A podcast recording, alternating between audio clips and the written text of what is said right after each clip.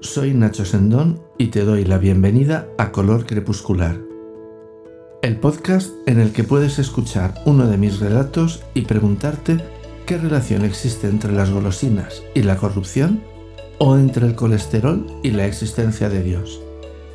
La dieta del hombre furioso es el tercero de los episodios de esta serie y es un relato muy breve, dura menos que una chocolatina en la boca. El hombre furioso necesita adelgazar, lo que no ayuda mucho a aplacar su furia. Sin embargo, esta tiene más que ver con la injusticia social que con el recuento de calorías. Seguiremos con más relatos de este personaje, pero el miércoles próximo, 13 de diciembre, tendremos un episodio distinto, Las vidas de Guillermo Ariza.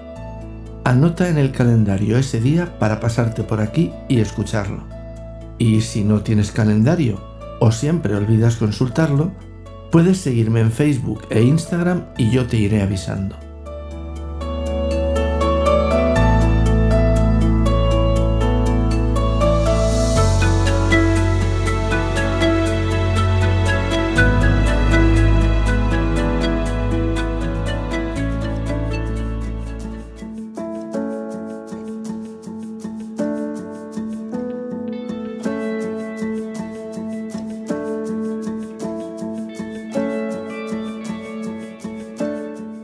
El hombre furioso abre el cajón inferior de su mesa de escritorio y saca de él una chocolatina. Está a dieta, por lo que este gesto puede considerarse una transgresión. Duda un momento antes de retirar el envoltorio y comérsela de dos bocados despiadados. El mero hecho de vacilar lo enfurece.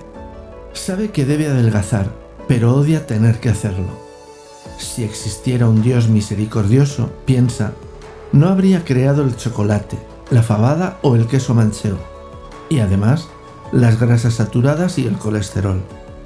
Pero, para el hombre furioso, el tema de la dieta no es más que un símil, un reflejo de una realidad en la que una minoría puede permitirse todo tipo de atropellos, mientras que a la mayoría se les niega el pan y la sal.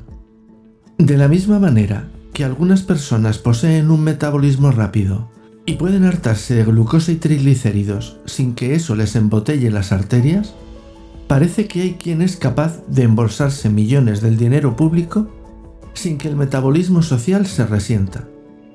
Otras, en cambio, se apropian de poco más que una chocolatina y deben estar a dieta de libertad durante años.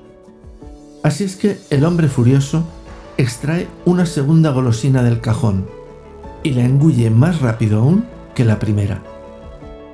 Este gesto de rebeldía tendrá consecuencias, bien lo sabe, pero está dispuesto a arrostrarlas si de esa manera, y aunque solo lo sepa él, le escupe a la sociedad su furia.